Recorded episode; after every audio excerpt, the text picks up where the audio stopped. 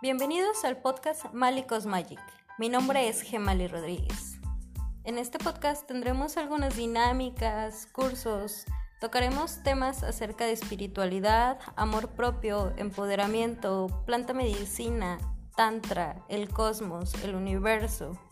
Todo esto desde mi perspectiva, desde mi yo observador, mi yo consciente, a veces no tan consciente.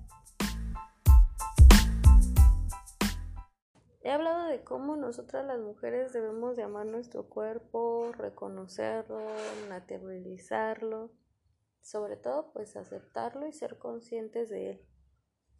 Se me hace muy importante esta parte porque cuando la mujer vuelva a ser reconocida como parte del todo, desde la naturaleza de ella misma, desde la naturaleza de cómo es una mujer incluso en su sexualidad, naturalizar que las mujeres son más sexuales, que este tabú se arrastra por años, cuando ahora ya la ciencia nos dice que biológicamente nosotras tenemos más terminaciones nerviosas en nuestras partes erógenas y que todavía nosotros tenemos el poder de tener muchos orgasmos que podemos ser mujeres multiorgásmicas que es algo maravilloso. Después hablaré de este tema más a profundidad. Pero el reivindicar a las mujeres, porque las mujeres venimos siendo el corazón de todo esto.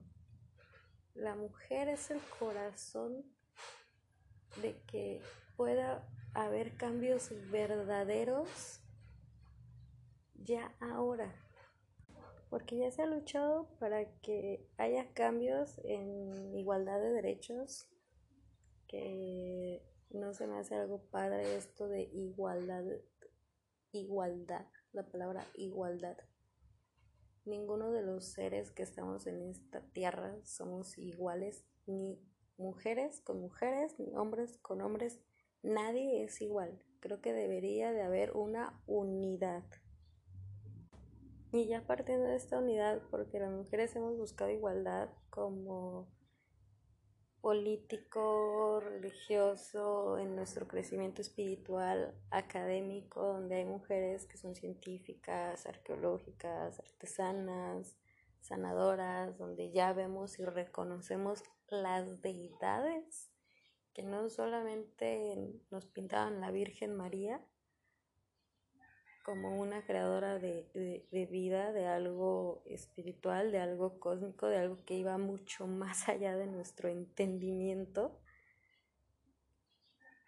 Y volver a reconocer a estas deidades desde otro plano de cómo era la mujer, de cómo la mujer ha sido transformada por, sí, por algunos a su conveniencia hombres que sabían que las mujeres tenían este y este derecho divino en que sí hay una parte que les temen a las mujeres porque yo creo que las mujeres completamente en su poder son imparables, pero como siempre se han guiado por el corazón podemos hacer un cambio colectivo.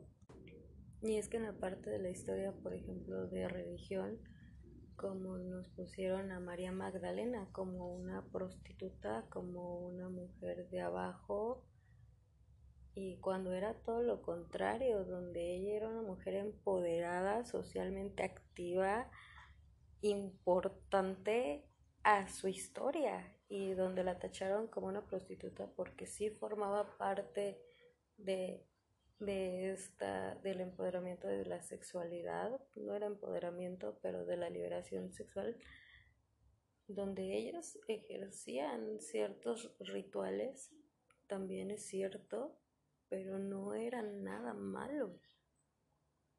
¿Por qué se catalogó como que las mujeres no tenían que tener esta parte? Pues claro, porque de ahí parte todo una expansión en que la mujer lo es todo.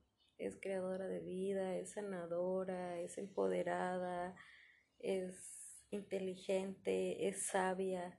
Viene siendo muchas partes importantes las mujeres, pero no está peleada el corazón con la cabeza que vienen siendo los hombres. no está peleado, es una unidad.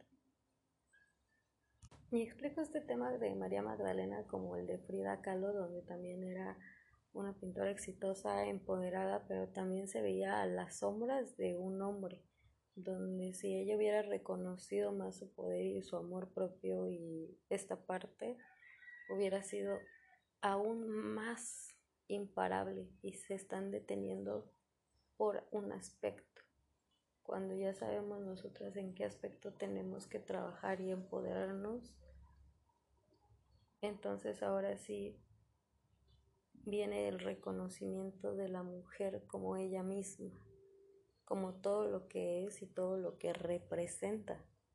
Y digo que no estamos peleados con el hombre porque también hay hombres que han luchado por los derechos de estas mismas mujeres, como pintores, escritores, eh, la imagen de Venus. Eh, hay un escritor que me gusta que se llama Miguel de Cervantes, que en su trabajo incluye a mujeres como Marcela, que huye de un matrimonio, y a la gran sultana, doña Catalina, donde ésta agarra las riendas y enfrenta a su marido y exige sus derechos igual que los de él.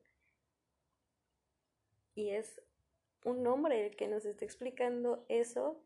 Y si vamos más allá en sus tiempos de este Miguel de Cervantes, no era así. Las mujeres eran mujeres que tenían que estar casadas y pasivas. Ahora sí que en la frase de calladita te ves más bonita que horrible frase pero así era en ese tiempo y el hombre también buscó ponernos en la historia otra vez de decir, no, las mujeres también tienen decisiones y propios, por eso no es una lucha entre hombres y mujeres, la mujer sí se tiene que tomar su papel, el papel del corazón para que todo este sea un cambio verdadero. Eso, como se los he dicho, es desde mi perspectiva, desde mi yo consciente y no tan consciente, donde yo pienso en que la mujer sí tiene que tomar su poder, pero no enojarse con el hombre, no es una pelea entre hombre y mujer, porque el hombre curiosamente también tiene su trabajo, también tiene que reivindicarse, también está batallando en su sanación y no nos estamos dando cuenta ese hombre que vemos allá machista y posesivo, celoso, controlador, ya no lo queremos más, pero las mujeres somos las mismas en que podemos hacer este cambio, en que las mujeres juntitas todas de la mano vamos a hacer una comunidad colectiva para hacer cambios verdaderos. Yo me di cuenta cuando estaba trabajando con los hombres que las primeras que también tenemos que recobrar nuestro poder somos las mujeres, porque las mujeres somos las que estamos enseñando a los próximos hombres. Y no solo eso, sino que casi la mayoría estamos rodeadas de ellos. A mí cuando me puse a trabajar con mi masculino me vi rodeada de muchos hombres todo el tiempo. Y yo decía, quiero trabajarlo, pero me ponen con espejos y con reflejos y otra vez cosas pruebas, pero cuando le agarré el sentido a por qué estaba atravesando por esas partes era para cambiar yo mi perspectiva y también la perspectiva del otro, sembrar algo y si no era mi momento de quedarme ahí, pues partir, quitarme de, quitarme de donde no pertenecía, pero yo había sembrado algo diferente. Y esto yo creo que todo el mundo lo deberíamos de estar haciendo, estar sembrando semillas en las diferentes personas para que ya haya un bien, un despertar colectivo, como le dicen, pero que entremos en este estado en que somos una unión, somos todo.